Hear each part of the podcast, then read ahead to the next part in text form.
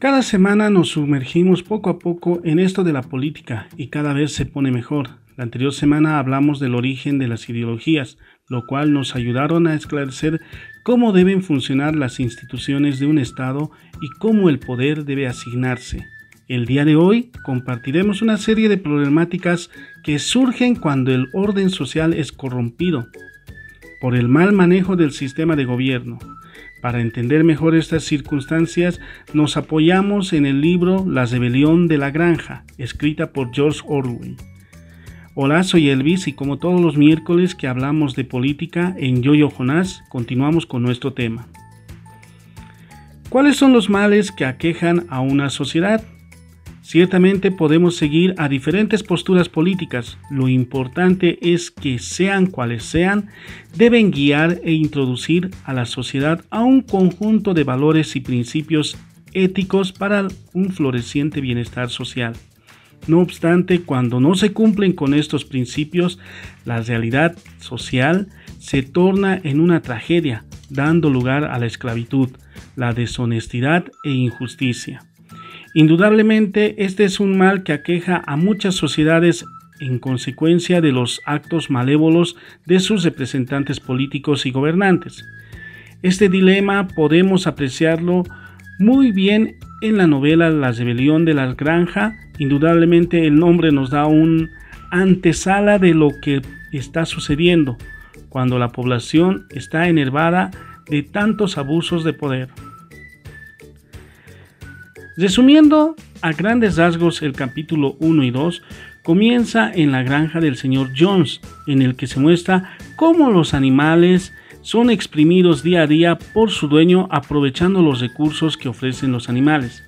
En la granja se encuentra el viejo mayor, un cerdo de 12 años que da comienzo a una reunión semanal en el corral. En ella plantea que el ser humano es un enemigo común de todos y que a pesar de no producir nada, ellos se quedan con todo lo que ellos producen. Pero él explica que, ¿por qué tiene que ser así?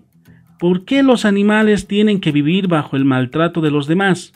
Rebelión es la solución que plantea el viejo mayor. Ya basta de ser explotados y asesinados por el consumo y cantan una canción de bestias de Inglaterra para finalizar la reunión. Muy bien, ahora nos vamos al capítulo 2. En este capítulo inicia con la muerte del viejo mayor y la profunda sed de rebelión que dejó en los animales hacia sus dueños. Están los cerdos Napoleón y Snowball, inteligentes y temperamentales. Desenrollaron un sistema que denominaron animalismo no obstante, muchos animales no estaban convencidos con este proceder que a principio les costó demasiado dar riendas al plan.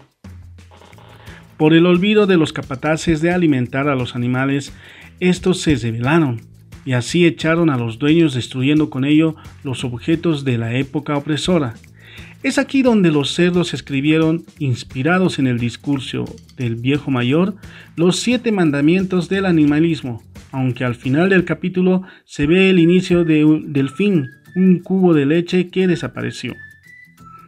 En la novela se presentan ciertos aspectos como ser valores positivos y negativos, que los conduce a actuar de manera a los animales de la granja como también algunas sociedades que decidieron tomar las riendas de las manos tales como la libertad, la rebelión y la corrupción.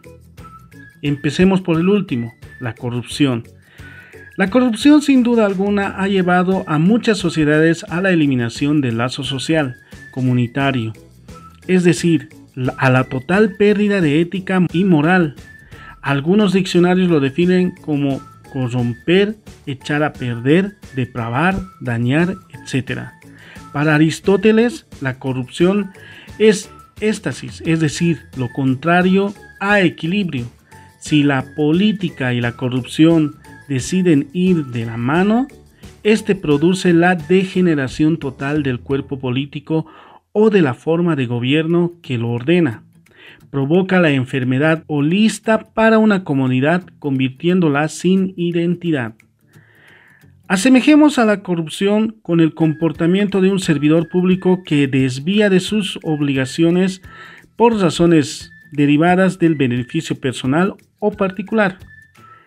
Tal cual como actuaba el señor Jones, los animales de la granja y también se van haciendo visible el actuar de los cerdos en el momento que desaparece la leche. Libertad. La idea de libertad conlleva diferentes conceptos determinados según su contexto.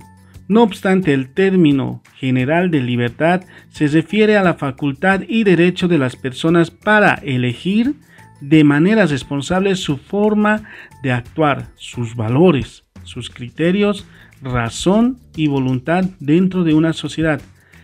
Asimismo, también se refiere a la facultad que tienen los ciudadanos de un país para actuar o no según su voluntad y lo establecido a la ley. Al ser parte de una sociedad es evidente que nos regimos bajo normas y reglas impuestas, pero esto no quiere decir que debemos estar impedidos de participar y expresar nuestras propias ideas en la vida social. Es importante relacionarnos sin perder total autonomía con la independencia ante la sociedad. Rebelión. Según el diccionario, es la acción o efecto de rebelarse, delito contra el orden público penado por ley ordinaria y por la militar. Consiste en el levantamiento público en cierta hostilidad contra el poder del Estado, con el fin de deslocarlos. Es importante aclarar que la rebeldía es una reacción necesaria y saludable frente a la opresión, la traición y la autoridad. Gracias a ella el mundo se mantiene en equilibrio. Imaginémonos si todos actuáramos obedeciendo ciegamente a la autoridad de turno. Esto daría lugar al poder absoluto concentrado en unos pocos. La rebeldía también nos impulsa a la creatividad, a buscar alternativas fuera de lo normal. Ojo, así como también este acto es saludable, también puede ser perjudicial. No podemos actuar como nos pegue la gana. En ese caso, la vida en la sociedad sería un completo caos. Sin duda alguna vamos descubriendo poco a poco cuáles son los males que enfrenta una sociedad y de seguro encontraremos muchos más la próxima semana porque esto no termina aquí. Escriban sus comentarios en esta publicación o manden un mensaje por Messenger, será bueno saber de ustedes. Hasta el próximo miércoles.